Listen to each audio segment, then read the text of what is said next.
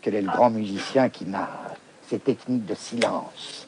Ce qu'on peut dire au plus, et ce que tout le monde sent quand on, euh, entend de la musique, c'est que la musique est traversée par une espèce de vecteur d'abolition. Un vecteur d'abolition sonore. Comme s'il s'agissait pour la musique, comme s'il était pleinement compris dans la musique. Le vœu et le mouvement de s'éteindre, et sans doute de nous éteindre avec elle, comme une espèce de tracé d'abolition. Et que les sons, qui ne sont pas un langage, bien qu'il y ait aussi des ordres en musique, mais que la musique file par-dessous les ordres proprement musicaux, qu'elle trace sa ligne de propre abolition qui fait pleinement partie d'elle, et qu'elle la trace de mille façons.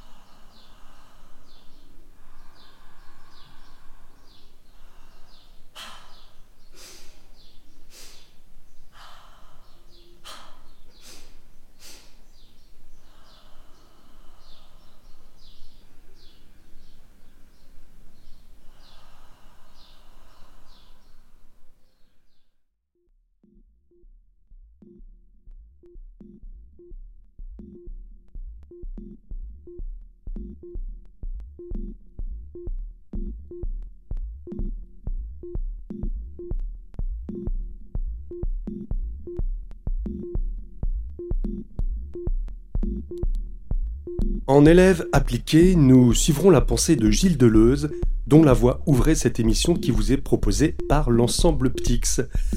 Une émission qui risque bien de tourner en rond autour d'un centre d'intérêt.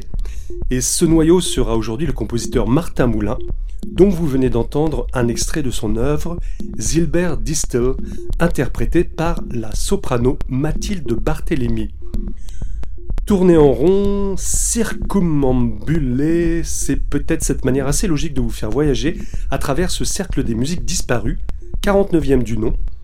Une appellation qui correspond à la fois à un atelier-concert qui s'est tenu le jeudi 18 mai 2023 à la chapelle Saint-André de Neuville-le-Roi, à la fois à cette émission augmentée, comme on dit aujourd'hui, et qui lui succède.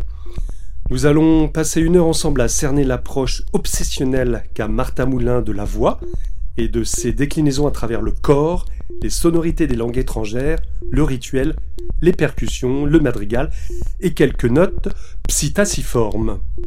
L'historienne Madeleine Farc sera aussi de nos invités et nous révélera l'histoire ancienne de la chapelle Saint-André, un des plus anciens édifices d'Indre-et-Loire. Je continuerai quant à moi mon histoire des musiques virtuelles inspirée du livre de William Duckworth et aujourd'hui nous naviguerons dans les premières expériences d'informatique musicale dans les années 70 jusqu'au glitch des années 2000. Le silence et l'imprévu auront donc toute leur importance ainsi que leur négatif dans ce podcast réalisé grâce au soutien du Conseil départemental d'Indre-et-Loire et de la Maison de la musique contemporaine. Entendre l'inaudible, parler de l'absence, accepter le malentendu. C'est donc bien ce voyage que je vous propose en compagnie de Martin Moulin. Donc je suis en compagnie de Martin Moulin à quelques minutes du début d'un concert à Neuville-le-Roi, consacré à un cycle pour voix, qui s'appelle Martin Zilbert Distel. Et qui va être interprété par euh, Mathilde Barthélémy. Et euh, pour entrer dans ton univers de compositeur, puisqu'on te reçoit aujourd'hui en tant que compositeur, même si tu es aussi directeur artistique à Offrande et qu'on a le plaisir de te retrouver régulièrement, euh, est-ce que tu peux nous dire si tu es vraiment, comment dirais-je, un compositeur de la voix ou si c'est qu'une dominante par rapport à ce que tu écris? Parce que j'ai l'impression qu'il y a quand même, on pourrait dire, un catalogue qui commence à être assez conséquent. Alors il y, a pas mal de choses, mais euh, je, dirais que, que, oui, moi je suis vraiment euh, un obsessionnel de la voix et que lorsque il, m'arrive de d'écrire pour orchestre ou pour euh, instrument, c'est comme si j'écrivais dans une logique, dans un principe d'extension euh, comme si le violon d'un violoniste était une extension de sa propre voix. Et généralement, en tout cas souvent, quand je le peux, euh, parce que c'est pas toujours possible avec les orchestres, mais quand je le peux, euh, je fais d'ailleurs chanter, proférer, chuchoter les instrumentistes, même quand ils ne sont pas chanteurs. Donc euh, la voix est complètement centrale et j'aurais envie de dire, euh, si on reprend des classifications euh, qui, avaient, qui existaient au 19e, que, que je serais, en tout cas dans mon, dans mon rêve, un compositeur d'opéra. C'est-à-dire quelqu'un qui écrit toujours pour des voix suivant plus ou moins des narrations, mais en tout cas pour des voix. Et je suis également fasciné par les questions de, de, de coloration des différentes langues. Alors j'utilise surtout l'italien, l'allemand, euh, l'anglais. C'est surtout ces langues-là que je mets en musique, mais euh, je dirais à chaque fois que j'aborde une nouvelle langue, en ce moment c'est le grec ancien, bah euh, c'est vraiment un voyage au pays des, des phonèmes. Et euh, je, suis, oui, je suis un peu obsessionnel de ça. Tu es dans, dans une prolongation du travail qui a été fait euh, il y a quelques décennies, vraiment sur le travail de la voix en tant que, que son d'abord, sans forcément qu'il y ait un sens, une sémantique. Tu, n'as pas cité le français, donc évidemment je, réagis tout de suite parce que la langue est trop directe dans ce qu'elle raconte, parce qu'elle est trop difficile dans, son, sa phonétique. Qu'est-ce qui fait que tu, tu la fuis ou en tout cas tu la mets de côté? Alors, j'ai évidemment écrit des pièces en français, mais euh, le français est difficile. Euh, ce ne sont pas juste les Français qui le disent, hein, parce que c'est une langue qui est relativement peu euh, accentuée. Euh, et puis, euh, c'est la même chose avec mon instrument de, formation qui était les percussions. J'ai eu pendant tout un moment, au moins une quinzaine d'années, euh, le réflexe de ne plus écrire pour percussion. Et peut-être pour la même manière, pour la même raison, je n'écris pas trop pour le français parce qu'à un moment, la trop grande familiarité, le fait d'être complètement dans son élément, fait qu'on va être aussi, on va beaucoup s'auto-censurer. Euh, j'imagine bien, malgré ma connaissance assez, assez approfondie de l'allemand, que je fais parfois des fautes de prosodie ou que je fais parfois des choses qu'un allemand trouverait un peu limite. Euh, et je trouve que c'est plutôt pas mal finalement. Évidemment, il faut très bien connaître, mais à un certain, un certain endroit, je vois bien que ma maîtrise de l'allemand reste limitée et, et je suppose qu'il y a certaines fautes qui me permettent d'employer la, matière, alors qu'en français, alors là, je suis tellement bordé, surbordé par ma connaissance du français que, que je n'oserais jamais euh, faire des choses qui, euh, qui, vont un petit peu au-delà de la prosodie. Ou, euh, donc, donc, donc voilà, c'est vrai que je, et puis, et puis, comme je le disais, le fait d'aller vers d'autres langues, alors j'ai pas parlé d'espagnol, je me aussi beaucoup en musique l'espagnol, surtout en ce moment, c'est tellement des voyages, quoi, c'est tellement... Euh, j'adore parler d'autres langues, j'adore parler, entendre parler d'autres personnes dans des langues étrangères, parce que même si ce sont des pays euh, euh, assez proches, hein, l'Espagne, l'Italie, l'Allemagne, en fait, ce sont des, des, des, des continents. voilà, on a des histoires qui sont, ne serait-ce que sonores par la langue, on a des histoires qui sont tellement loin, tellement loin. Hmm.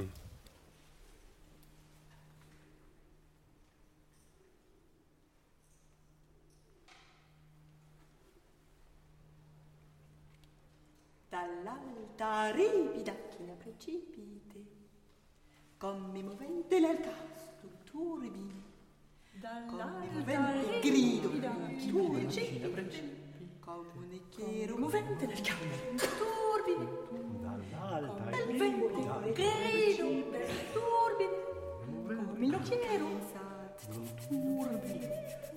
Del cuore. Grido turbine Poggia da roccia da roccia al pestre Poggia poggia di roccia di roccia. Grida di turba di teste Grida di turba di teste. Di roccia Grida di prima di tubi di prima di turba di roccia di roccia. Tu tu t'accapares euh, là dans la pièce, donc dans le cycle Zilberdistel. Euh, il y a que quelques vers, je crois, trois vers de Mm. mémoire, euh, sur un cycle qui peut aller jusqu'à 35-40 minutes. Donc comment on fait pour, pour renouveler le, on va dire le, le plaisir du public aussi sur une durée avec si peu de mots? Euh, parmi les choses qui, m'ont euh, fortement marqué dans ma formation euh, et plus tard dans mon parcours professionnel, il y a eu la rencontre avec l'œuvre de, John Cage. Et, et- et cette rencontre, c'est un, un compositeur tellement riche qu'on peut y voir beaucoup d'aspects, mais un des aspects que moi j'ai retenu, c'était l'aspect du trop. Faire, euh, on, on peut dire que, à mon avis, une, une des choses qui stérilise beaucoup la musique, c'est l'obligation des formats. On pourrait dire la même chose en cinéma, l'obligation du 52 minutes ou du 20 minutes ou de, à mon avis, ça stérilise beaucoup les, les, les contenus. Euh, et j'ai l'impression qu'aujourd'hui, par exemple, le fait d'avoir beaucoup de commandes de 10 minutes ou de 20 minutes, ça va avoir tendance à nous, à, à nous mettre dans des obligations, on va réagir un peu toujours de la même manière à l'injonction. Et une des choses que j'aime beaucoup, parmi, tant d'autres, chez John Cage, c'est que justement, il a réagi à ce type d'injonction. En gros, à son époque, le format du concert était une heure et demie, maintenant il est d'une heure, mais bon, euh, à euh, je vais faire des pièces de 0 secondes ou très très peu de secondes, euh, jusqu'à cette fameuse pièce qui dure, je crois, 844 ans et qui est en cours d'exécution par un, orgue en Allemagne. Euh, J'aime beaucoup cette chose-là. Donc, le cycle C'était cette idée de prendre effectivement comme une sorte de, de haïku euh, germanique. Euh, sich zurückhalten an der Erde, keinen Schatten werfen auf andere, im Schatten der anderen leuchten. Donc je peux vraiment le dire, c'est très très court. Euh, que je peux traduire par euh, s'en tenir à la terre, ne pas projeter d'ombre sur les autres, dans l'ombre des autres, luire, qui est presque une sorte de, de credo. euh, euh, très beau, très beau, euh, très beau petit texte euh, éthique et esthétique de, de Rainer Kunze. Et ce, ce qui m'a ce qui m'a intéressé lorsque j'ai composé cette pièce en 2014, c'était vraiment de, de ne pas passer à un autre poème. J'aurais pu prendre dix Mm. poèmes de Rainer Kunze ou de quelqu'un d'autre, euh, et puis faire une suite de leader, un peu à la manière de Schubert ou de Schumann. En fait, j'ai j'ai voulu travailler cette obsession parce que ce texte euh, me semblait euh, tellement irréductible, à la fois dans ce qu'il disait et dans la manière dont il sonnait, que je l'ai mise en musique de 11 manières différentes. Et Zilberdistel, c'est le résultat de ça. C'est une, euh, euh, j'appellerais ça une, sorte de, de- volonté hypnotique. Prendre quelque chose et il y, a- quelque chose aussi qui, est- très lié pour moi à, à- à l'enfance, c'est-à-dire que quand, quand on est enfant, il y a quelque chose qui nous plaît. Euh, on ne passe pas à autre chose. On écoute 150 fois la même cassette, on joue euh, des centaines de fois avec les mêmes jeux, on se raconte des centaines de fois les mêmes histoires, parce qu'en fait, ce ne sont jamais les mêmes, euh, véritablement. C'est-à-dire que et, et- et le principe de Gilbert Destel, c'est celui-là. Comment, en faisant écouter un même poème, mais de 11 manières différentes, et encore beaucoup plus, euh, c'est le principe de ce cycle que je pourrais développer, euh, en fait, on entendra toujours des choses différentes et on comprendra, toujours des choses différentes. Et on sera toujours touché de manière différente.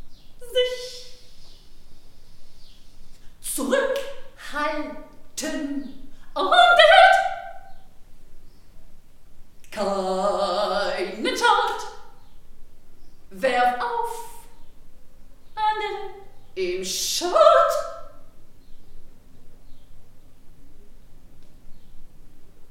Die anderen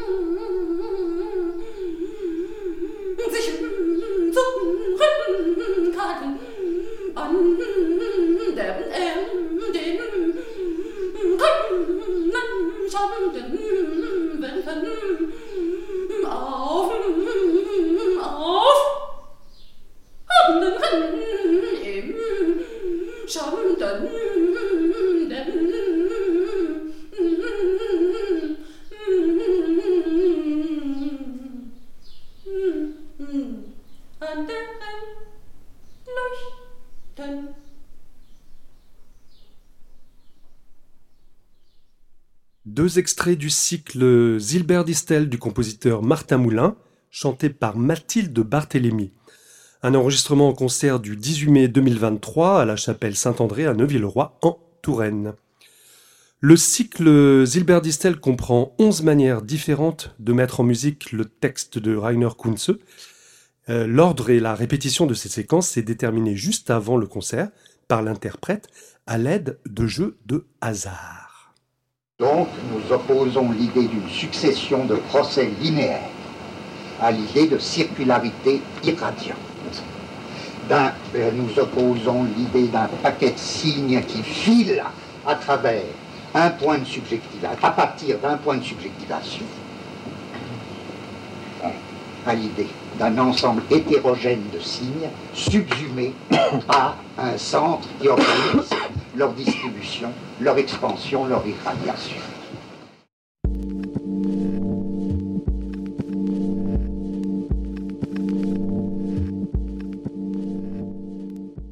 L'espace acoustique est devenu, avec les musiques contemporaines, un élément essentiel de la perception des œuvres nouvelles. À mon sens, il n'y a pas vraiment de mauvaises acoustiques, simplement des acoustiques qui peuvent accueillir tel ou tel type de musique. La chapelle Saint-André, qui nous accueillait pour ce concert de mai dernier, a cette particularité que son bâti est ancien, sa hauteur assez impressionnante, dominée par une voûte favorable à l'accueil des musiques vocales. J'ai donc rencontré Madeleine Fargue, qui connaît très bien le lieu, pour qu'elle nous raconte son histoire. Historienne formée à l'université de Tours, Madeleine Fargue a écrit plusieurs livres sur l'histoire régionale, collabore régulièrement en tant que guide conférencière à la découverte du patrimoine tourangeau, et nous a fait l'immense plaisir de nous raconter comment la chapelle Saint-André a traversé les 15 siècles derniers.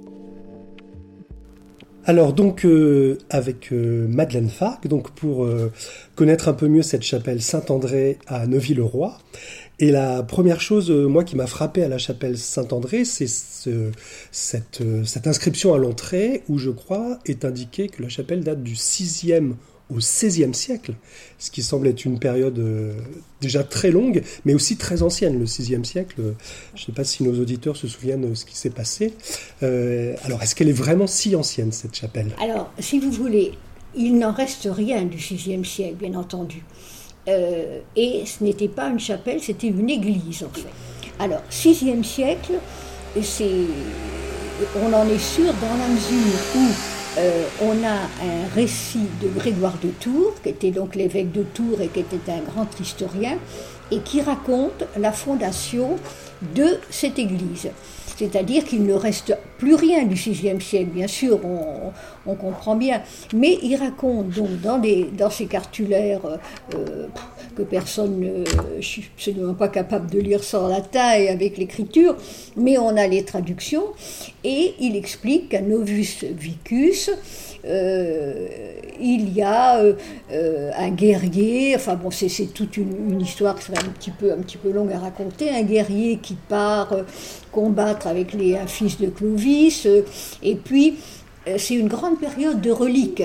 En mm. fait, les reliques sont très importantes pour fonder des églises, et il sauve les reliques d'une église en flammes, il les rapporte à, à Novus Vicus, et il, euh, il les pose dans, dans l'église qui existe déjà, l'église Saint-Vincent actuelle, et puis euh, ensuite il crée une église. Donc on a, on a ce, texte qui est, euh, qui est, très très connu, qui est, fondamental, donc où on sait qu'il y a déjà à, à Neuville-le-Roi deux églises à cette époque-là, et euh, une agglomération gallo-romaine qui, est bien organisée avec, avec deux églises. Donc fondation 6e siècle, c'est sûr. Maintenant, euh, il est bien évident que euh, il, il n'en reste absolument rien. C'est, euh, voilà. Donc dès le départ, donc c'était assez exceptionnel quand même d'avoir deux églises Oui. dans une si Oui, oui. petite surface, superficie, et c'était deux monuments qui étaient rattachés de toute façon à Tours. Alors, euh, pour la chapelle Saint-André, l'ancienne église, malgré toutes les recherches qu'on a pu faire, on ne sait pas très bien de quelle autorité ecclésiastique elle, euh, dépendait. Euh, alors ensuite, elle est reconstruite au Xe siècle, comme, souvent, comme même l'église Saint-Vincent ici. C'était quand même des- des monuments assez frustes, donc il fallait après les reconstruire plus. Et vous avez euh, sur le mur nord un appareillage, un petit appareillage romain, tout le mur un appareillage romain qui est assez intéressant à regarder, qui lui effectivement semble, avec les travaux qui ont été faits, euh, d'autres archéologues semble dater effectivement du- d'une période très lointaine, peut-être le, le, Xe siècle. En tout cas, c'est un des monuments les plus anciens euh, d'Indre-et-Loire. D'accord. c'est de Touraine, c'est Ah exceptionnel, oui. Oui, oui, oui, oui. Et donc vous nous décrivez euh, euh, déjà quelque chose qui nous donne envie d'aller d'aller voir la chapelle. Si jamais on a l'occasion d'y rentrer, euh, aujourd'hui, euh, parce qu'elle est constituée de deux parties, Oui. donc la partie la plus ancienne, ça serait euh, la partie qui se trouve plutôt au fond en entrant ou... Alors non, si vous voulez, l'histoire est, est très complexe et, et cette pauvre, cette pas pauvre, mais cette église a subi des vicissitudes au 19e. On n'en est encore pas là dans, dans notre récit, mais en réalité, euh, l'église allait jusqu'au trottoir. euh, que toute, toute la partie, tout l'avant, si vous voulez, avec euh, les fleurs, etc., Oui. tout, tout ce qui va jusqu'au trottoir, c'était l'église. En réalité, c'était ce qu'on appelait une basilique, c'est-à-dire un, un édifice rectangulaire, tout simple, au Xe siècle, voilà, c'était quelque chose de, de- de relativement simple. Et puis au XIIe, on l'embellit et on, on construit un chevet plat euh, et on voûte euh, le chevet. Donc en réalité, vous avez raison, il y avait en deux, deux, deux parties, bon, c'est-à-dire un- une nef rectangulaire euh, basique et un chevet qui était derrière. Sauf que ce chevet qui est très intéressant, il se trouve malheureusement pas devant à notre vue quand nous passons de- devant le, le monument, mais il se trouve à l'arrière. Et euh, ce qui fait que euh, voilà, euh, c'est pour, ça que on, ne le voit pas. Mais il est au fond, et vous avez raison, il y a un décrochement. hein, il y a un moment où c'est plus haut. Il y a vraiment le, le décrochement. Et donc, c'est à l'arrière que, se trouve le, le chevet qui est un peu plus ancien. Est-ce que c'est l'endroit aussi où on peut y, y- y trouver, alors peut-être avec un, un regard très minutieux, euh, j'ai entendu parler de fresques, de cavaliers, elles sont Alors, toujours ça, visibles Ça, c'est vraiment le, le point le plus, le plus intéressant.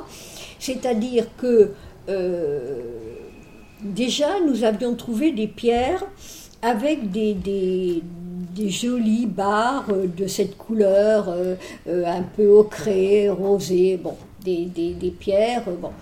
Et puis, dans cette partie du chevet euh, qui est euh, très haute, qui a été transformée au cours des siècles en grenier, quand on y monte, et c'est un peu dangereux, mais enfin quand on y monte, là, on a évidemment découvert dès le début des, fresques. Euh, des fresques très, très anciennes, représentant des, cavaliers avec des écus.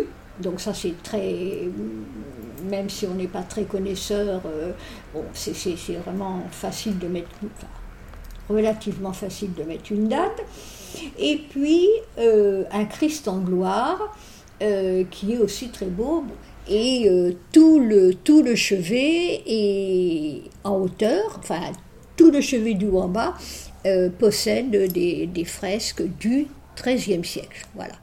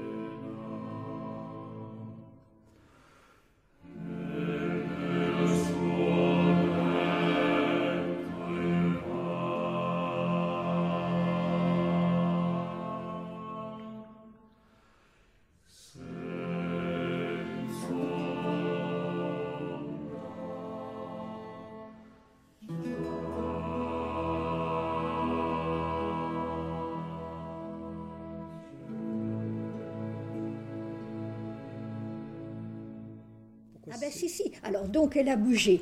Euh, on a dit tout à l'heure dixième, ensuite euh, le chevet euh, douzième, les fresques treizième, après la charpente début quinzième. D'accord. La charpente qui est toujours, Toujours la la charpente qu'on peut voir. Oui, hein. oui, c'est ce qu'on appelle une charpente en chaîne à tirant ferme.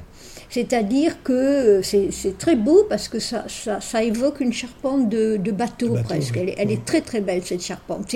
Si vous voulez maintenant, euh, c'est l'é- l'élément, euh, euh, comment dirais-je, c'est- l'élément principal de la chapelle. C'est ce qui séduit est- tout de suite quand on rentre. de toute voilà, façon, voilà. euh, S'il n'y avait plus cette charpente, alors là, euh, bon. Donc, cette charpente. Je vous invite à consulter la description du podcast et vous connecter sur le site de l'ensemble Optix pour écouter l'interview en intégralité de Madeleine Fargue et tout connaître, ou presque, de la chapelle Saint-André à Neuville-le-Roi. Pour l'heure, nous retournons dans l'univers musical de Martin Moulin et nous allons entendre une œuvre un peu ancienne, puisqu'elle date de 2006. Le compositeur, qui est également percussionniste, écrivait alors un sextior en miroir à la pièce Persephassa de Yanis Xenakis. En voici un aperçu.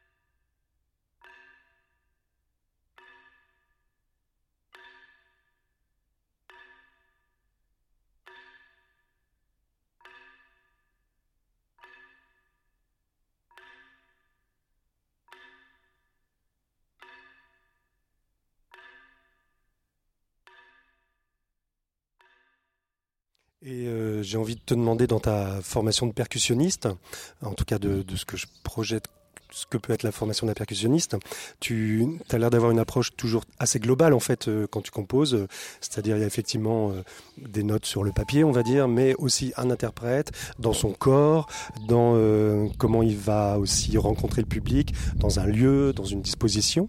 Et euh, là tu me disais que c'était très important. En fait la pièce n'est pas radiophonique au sens, euh, je pense que tu n'as pas forcément de projet de l'enregistrer, de- d'en faire un disque, mais euh, il y a vraiment quelque chose qui se dégage sur le moment même, avec euh, l'interprète en direct. C'est très important dans ton, tout ton travail, j'ai l'impression d'ailleurs.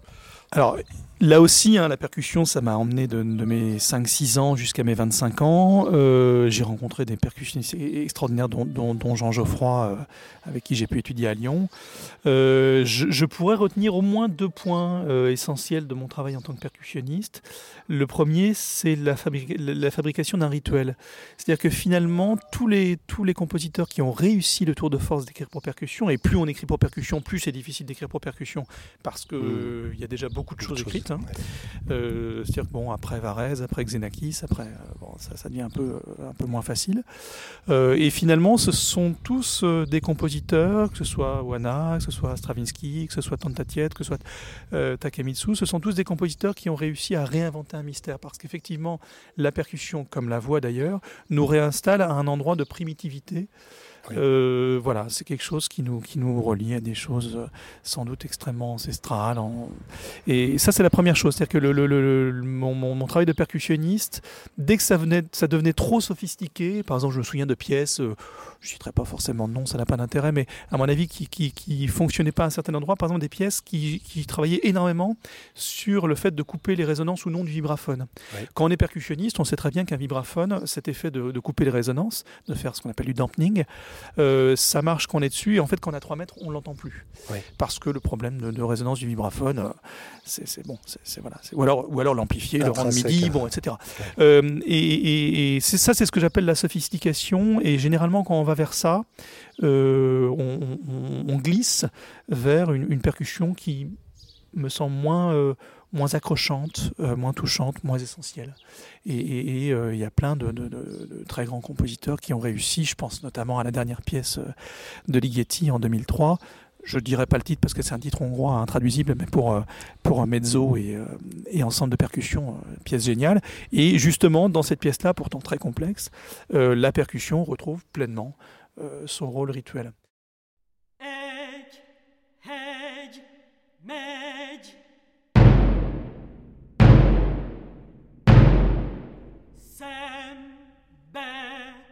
Jön a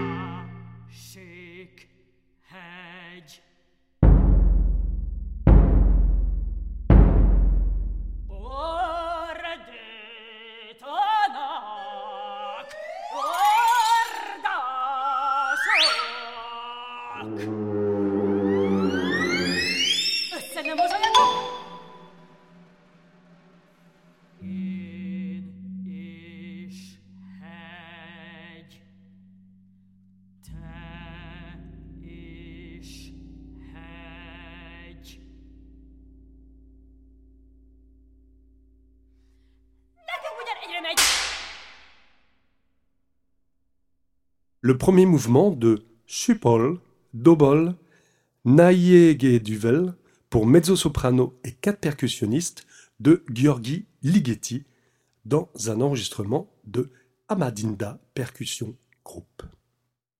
La deuxième chose qu'on retrouve également dans Hilbert Distel et qu'on retrouve dans absolument toute ma musique, c'est la question du corps. Un jour, je crois que c'était autour de, deux- de 2002, je venais d'avoir un poste de, de- prof de percussion à Alençon en Normandie. Euh, J'ai fait un, concert avec un certain nombre de, morceaux euh, euh, assez, assez si je me souviens, en lien avec une, exposition d'art contemporain, de peinture contemporaine. Et il y avait un vieux monsieur qui était là, qui m'a écouté faire mon récital, et à la fin, je pense qu'il était un petit peu sourd, il m'a dit Vous dansez bien. Et sur le moment, ça m'a fait rire parce que j'avais tellement travaillé mes morceaux euh, que, je trouvais ça très drôle. Mais je crois qu'il y a quelque chose qui est souvent là dans ce qu'on fait artistiquement. Euh, il faut il faut pas négliger le malentendu. Euh, je pense que très souvent, ce qu'on propose au public, c'est un espace, un moment. Euh, mais je peux très bien aller voir un spectacle de danse en voyant ça comme de la peinture. Je peux très bien euh, proposer moi-même un concert et les gens vont voir un ballet. Euh, voilà, et je, je crois que ce, ce type de malentendu est très important et il va surtout fonctionner. On, on peut dire malentendu, on peut dire aussi une, une volonté polysémique, c'est-à-dire qu'on peut voir plusieurs choses dans une même chose, un même acte qui est proposé. Euh, je crois que l'intersection euh, la plus fertile, c'est la question du corps. Et, et- et c'est vrai que la percussion, ça c'est quelque chose que moi j'ai adoré en percussion, ça mobilise énormément le corps.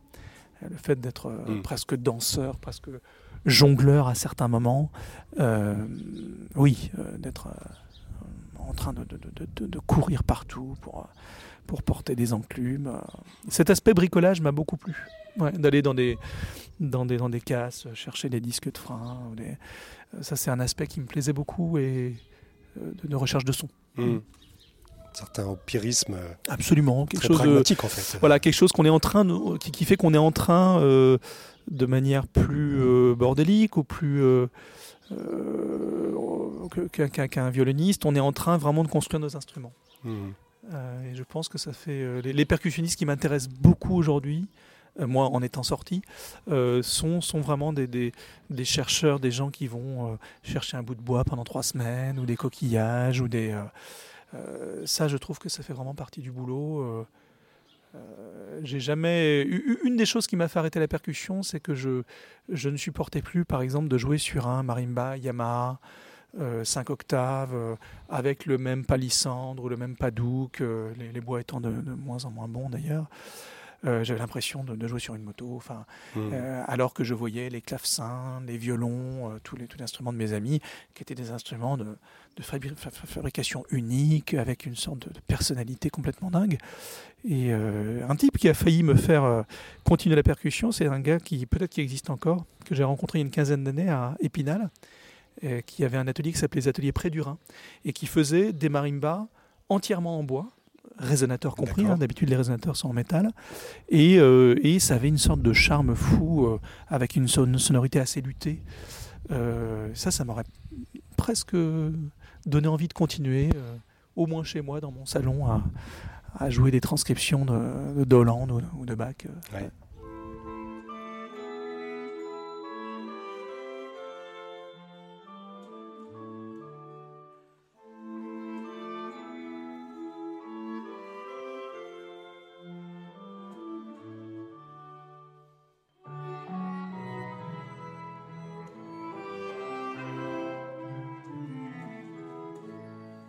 L'atelier près du Rhin auquel fait référence Martin Moulin ne semble plus être en activité aujourd'hui. Il était conduit par euh, Dieter et Monica Hermann. Donc à défaut de pouvoir vous faire entendre le son de ce marimba tout en bois, euh, vous écoutez actuellement derrière moi un marimba dans l'ensemble qui joue la transcription par Salvatore Chiarino d'une gaillarde de Carlo Gesualdo.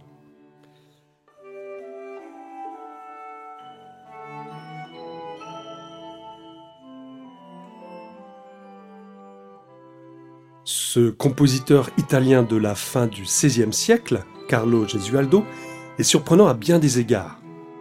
Prince de la ville de Venosa, il est l'auteur d'un féminicide et il trouverait aujourd'hui difficilement tribune dans un monde post-MeToo. Quoique.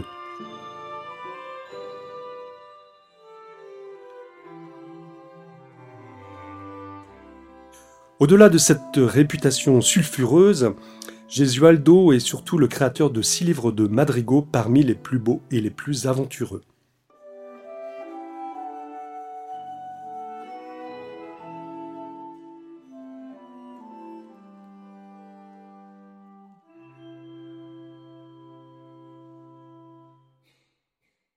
L'apogée du madrigal se situe à cette période, fin XVIe siècle. Le genre consiste en la mise en musique pour un ensemble de voix, de poésie pétrarchiste ou néopétrarchiste.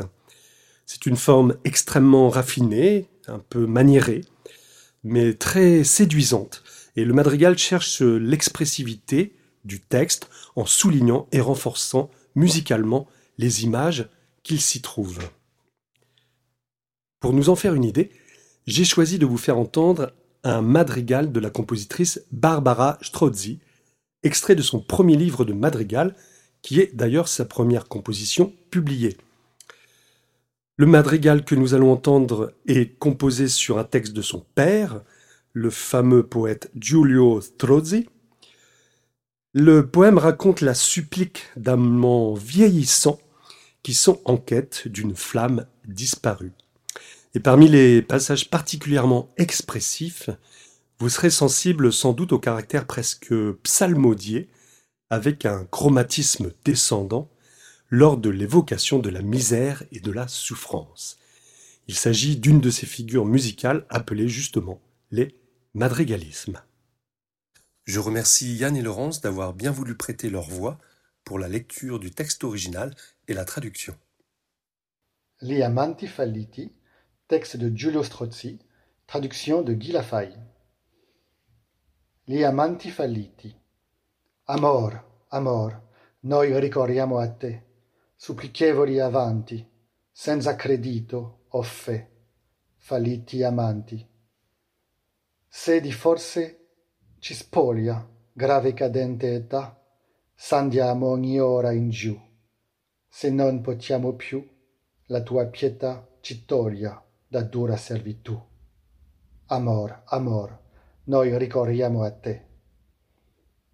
S'a noi manca ogni splendida ricchezza, se miserie dolenti d'ogni nostra bellezza, miriamo i fior languenti, e se non ritroviam chi più ci guardi, frena amor i tuoi dardi, non bersagliar invano, che il dar morte a manchevoli sarebbe scorno della tua mano.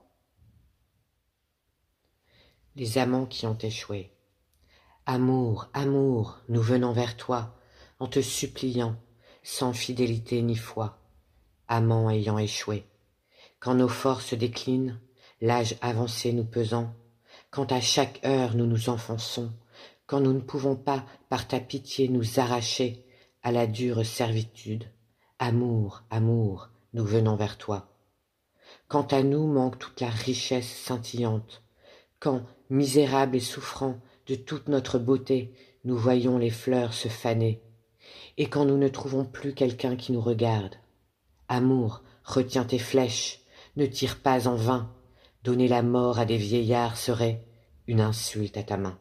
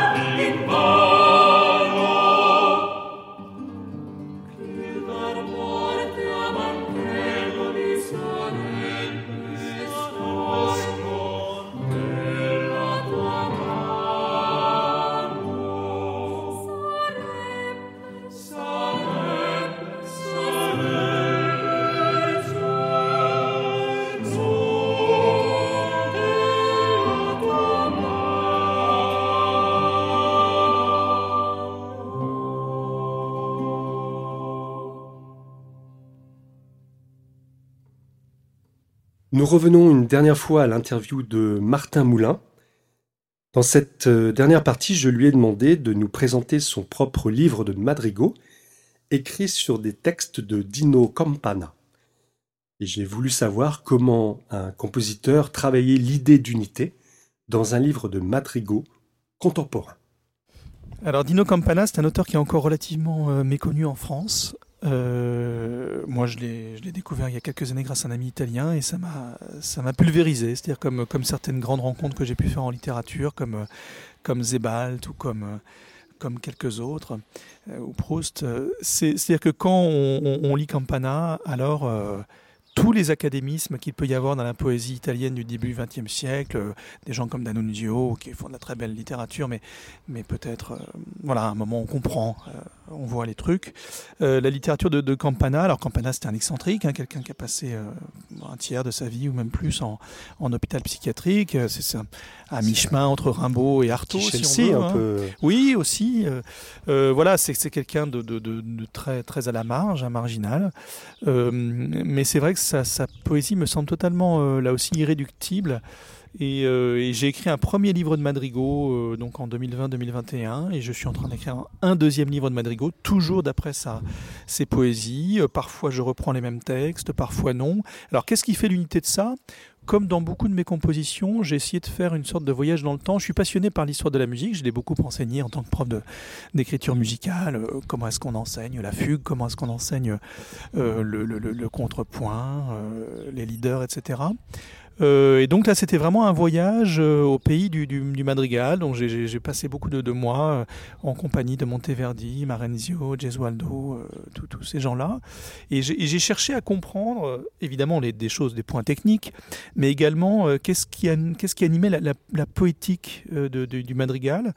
Et il est évident que le, choix de, des, poèmes, les poèmes qu'il prenait, qu'on appelle parfois les, les poèmes néo-pétrarchistes, parce qu'ils reprennent l'idée qu'avait qu'avait Pétrarque quelques siècles avant euh, de, de, de, de, s'exprimer soi, euh, ça c'est un peu la révolution de la Renaissance, et avec, euh, avec une sorte de sincérité euh, presque expressionniste, c'est-à-dire euh, en, ne, en ne cachant rien de, ses, de, ses- de son désarroi amoureux total, de sa, ses, ses peurs paniques, de son angoisse vis-à-vis de la mort, et en mettant, euh, c'est- c'est- évidemment, c'est c'est Héros et Thanatos en touche-touche, on, on- on travaille sur des, sur des couleurs expressives en apic qui font que pour le compositeur, c'est du pain béni. Parce qu'évidemment, on a des contrastes qui sont à portée de main, on a des, couleurs euh, qu'on va pouvoir euh, euh, travailler avec euh, des chromatismes, des diatonismes, avec de la vitesse, avec de la lenteur, avec de l'aigu, du grave, etc. Tous ces, tous ces, contra- tout- toutes ces, tous ces contrastes qu'on appelle euh, précisément les madrigalismes. Et j'ai repris à mon compte euh, ce travail-là, c'est-à-dire que dans, dans, des, dans des, une écriture évidemment beaucoup plus contemporaine, euh, qui tient compte euh, euh, de performances musicales de John Cage ou d'autres, euh, je, m'amuse à, reprendre euh, ce type de madrigalisme. J'aime beaucoup travailler sur, euh, sur un héritage euh, en, le, en le transplantant dans une autre esthétique. Je pense que c'est ça qui fait la, la, la cohérence, j'espère. Et l'autre chose, c'est que euh, comme les, ces, ces- ces brillants, euh, ces brillants compositeurs de la grande époque du madrigal, j'ai euh, joué avec le plus de couleurs possible. Parfois c'est un solo, parfois c'est un duo, Mm. jusqu'au quintet bien sûr, hein, puisque le, le madrigal glorieux est écrit pour un, un quintet vocal, deux voix de femmes, trois voix d'hommes, ou trois voix de femmes, deux voix d'hommes. Ce qui est le cas dans la formation que tu as choisie. Absolument. Euh, et puis l'autre chose qui est pour le coup vraiment un ajout, c'est que comme j'écris euh, énormément et dans presque toutes mes pièces pour le corps, c'est-à-dire qu'il y a une partition de notes pour la voix, mais également par exemple une partition euh, écrite pour les yeux, une partition écrite pour les oreilles, euh, une partition euh, écrite pour les, les épaules, une partition écrite pour les genoux, enfin bon. Donc tout ça offre un, un- un contrepoint qui, qui est présent aussi, alors plus ou moins, il y a certaines pièces où c'est pas du tout présent, il y a certaines pièces où c'est complètement central dans, dans le premier livre de Madrigal, et je crois que je vais continuer cette exploration dans le, dans le second. Euh, là aussi, j'ai déjà parlé de, John Cage tout à l'heure, mais là aussi, euh, il y a pour moi cette chose-là que je ne sais pas si je l'ai apprise avec John Cage, mais en tout cas, ça m'a donné confiance avec lui. C'est l'idée que euh, au royaume des sons, euh, le non-son est tout aussi pertinent que le son. Et donc, euh, j'ai- j'ai- j'aime euh, me dire que, par exemple, je travaille avec un chanteur ou une chanteuse pendant un an sur une pièce qui requiert beaucoup de, technicité, de, travail pour, le chanteur comme pour moi. Et puis, au bout d'un moment, je peux l'inviter à couper le son. Et qu'est-ce qui se passe si on coupe le son? Pour moi, il y a un phénomène d'empreinte, comme on lirait les empreintes d'un animal dans la neige, où, euh, et ces empreintes, euh, pour moi, disent tout autant, et à certains moments peut-être plus, que la pièce qui serait révélée. Ça, c'est une sorte de, croyance hein, que j'ai et que j'admire chez les compositeurs qui, euh, qui pratiquent un, un certain cryptage. Euh, personnellement, j'aime beaucoup quand les choses ne sont pas totalement révélées. Et c'est pour ça que, que j'adore tout autant des gens comme Claude Régis, euh, François Tanguy, Pina Bausch, Peter Brook, euh, qui dans leur art, dans leur domaine artistique, qui sont la danse ou le théâtre, euh, ont pratiqué un, art euh, où tout n'est pas révélé et où le public est ainsi activé dans sa position euh, à aller s'inventer des choses, à aller euh, faire une part du travail. Giardino autunnale, Firenze. Livre de Madrigo, texte de Dino Campana, traduction Irène Guéraud, Christophe Mileski, édition Point, 2016. Giardino autunnale, Firenze. Al giardino spettrale, al lauro muto delle verdi ghirlande, alla terra autunnale un ultimo saluto. All'aride pendici, aspre arrossate nell'estremo sole, confuse di rumori, a rauchi grida la lontana vita.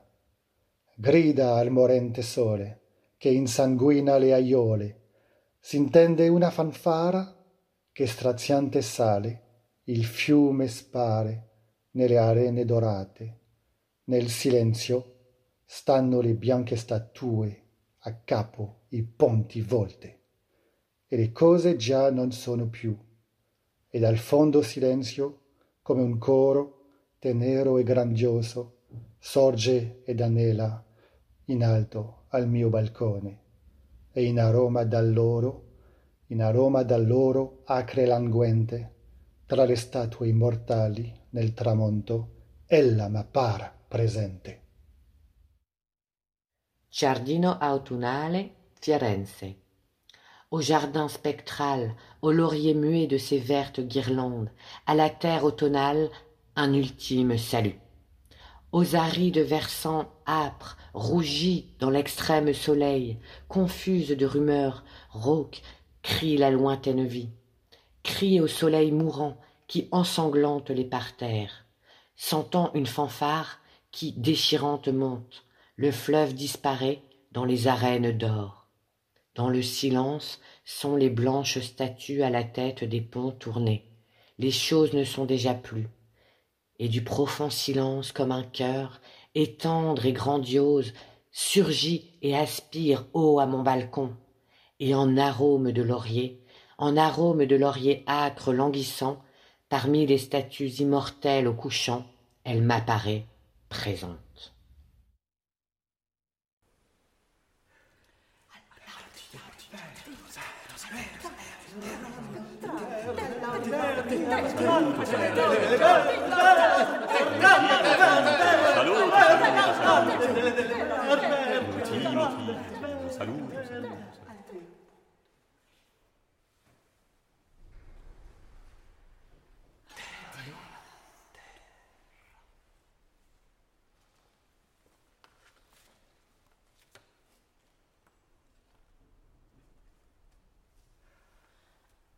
Al giardino, giardino, giardino.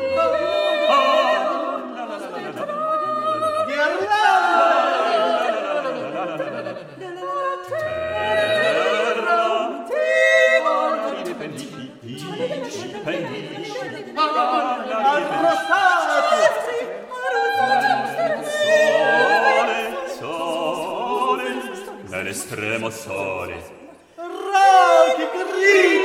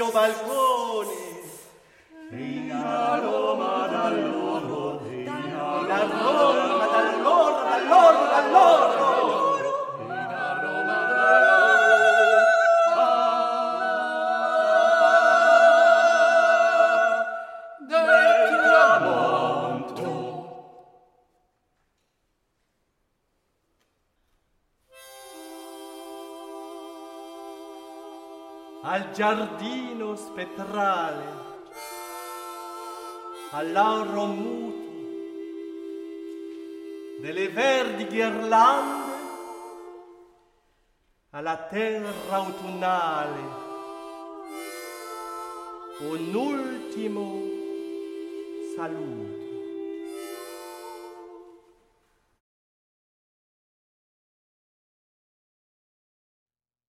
Vous venez d'écouter un des madrigaux du livre composé par Martin Moulin sur des textes de Dino Campana. Une proposition que nous avons pu accueillir le 29 juillet 2023 dans la chapelle Saint-André à Neuville-le-Roi, dans le cadre du festival Les Inentendus. Et il est fort à parier que Ptix vous proposera dans les mois qui viennent un concert où vous pourrez écouter le second livre de Matrigo, actuellement en écriture. Martin Moulin est par ailleurs directeur artistique de l'ensemble Offrande, et nous aurons plaisir, sur leurs invitations, d'aller jouer notre nouvel opéra de poche WS, musique de Sylvain Cassap, le samedi 7 octobre à la Fonderie au Mans. Consultez notre page agenda pour ne rien rater de nos prochains concerts. C'est le public qui doit faire, qui doit décider.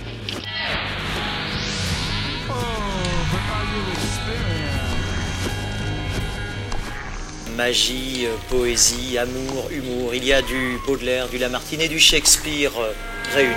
C'était une très très belle expérience.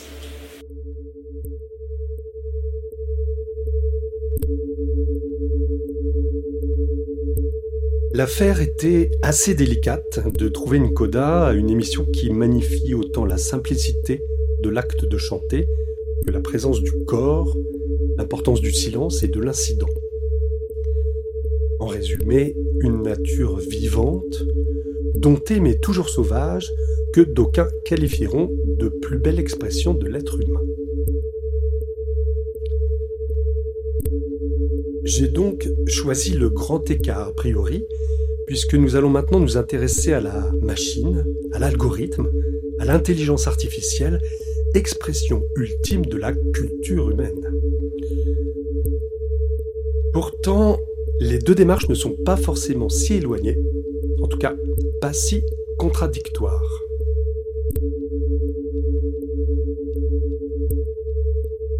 Dans le genre musical qu'on appelle le glitch, le musicien électronique va chercher les aspérités, les parasites, les résidus, les imprévus des sons produits par des appareils électroniques.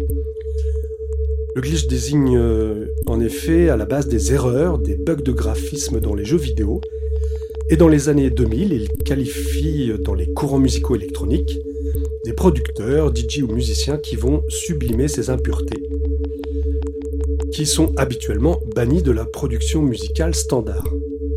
En Europe, c'est le label 1000 Plateaux qui va devenir la référence des artistes glitch ou associés.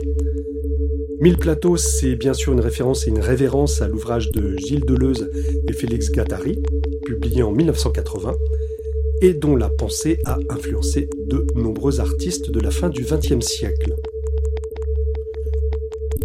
Une poétique de l'imprévisibilité, de la croissance non contrôlée, mais aussi une consécration d'un corps sans organes, de machines abstraites qui ont envahi notre espace et qu'il va nous falloir apprivoiser.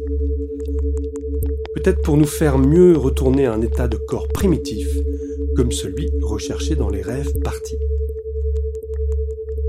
Et comme exemple de musique glitch, je vous propose ce Vebetan de l'artiste Andreas Tillianguier, paru sur la compilation Clicks Cuts en 2001 sur le label 1000 Plateaux.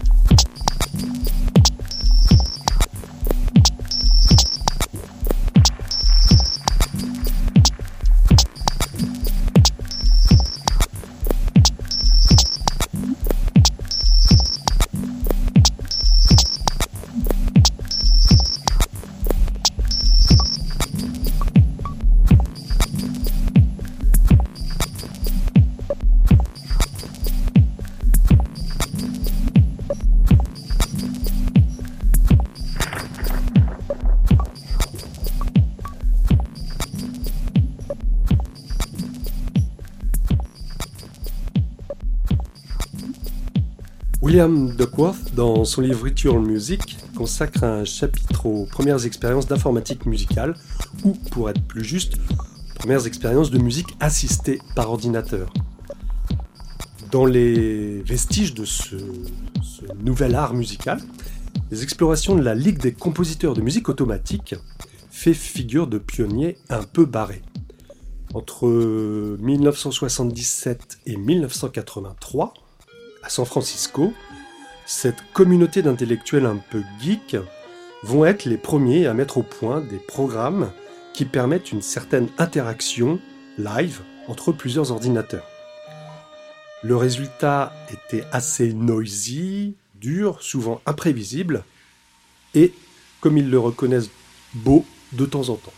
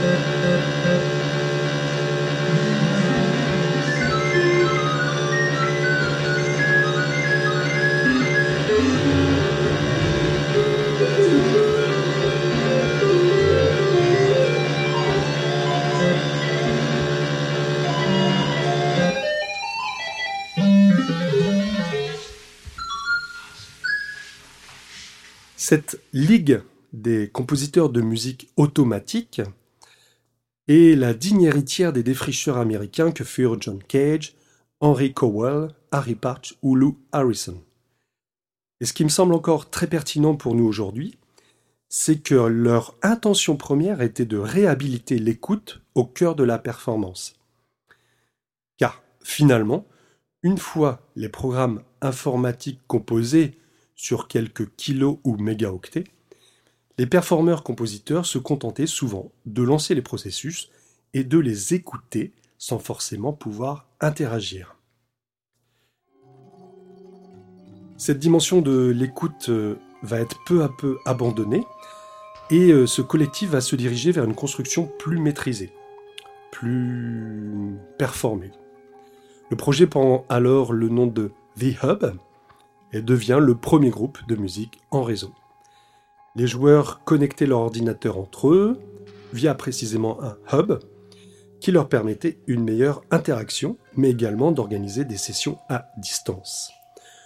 En 89, ils sortent un premier album qui résulte de ces expérimentations et je vous propose d'en écouter l'extrait Dovetail.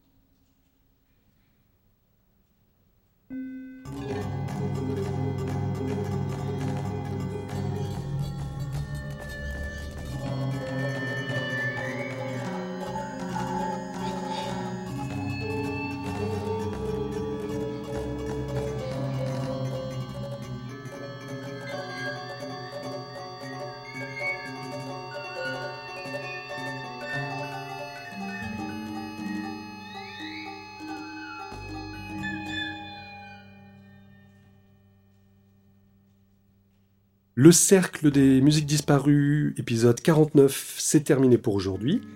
N'hésitez pas à adresser vos commentaires, questions, réclamations à podcast at ensembleptix.com et sur les réseaux sociaux de l'Ensemble.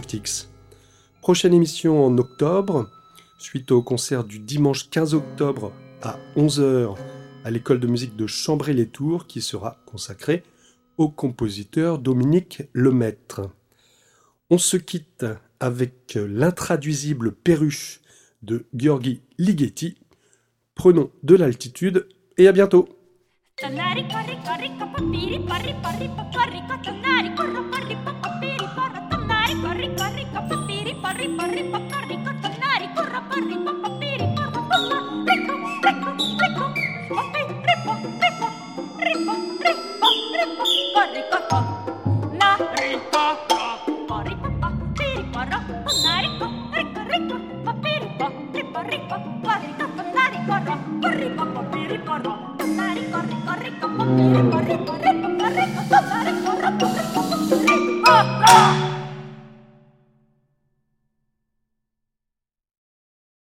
L'histoire faite par les grands compositeurs et non pas une histoire conservatrice, mais au contraire une histoire de destruction tout en chérissant l'objet qu'on détruit.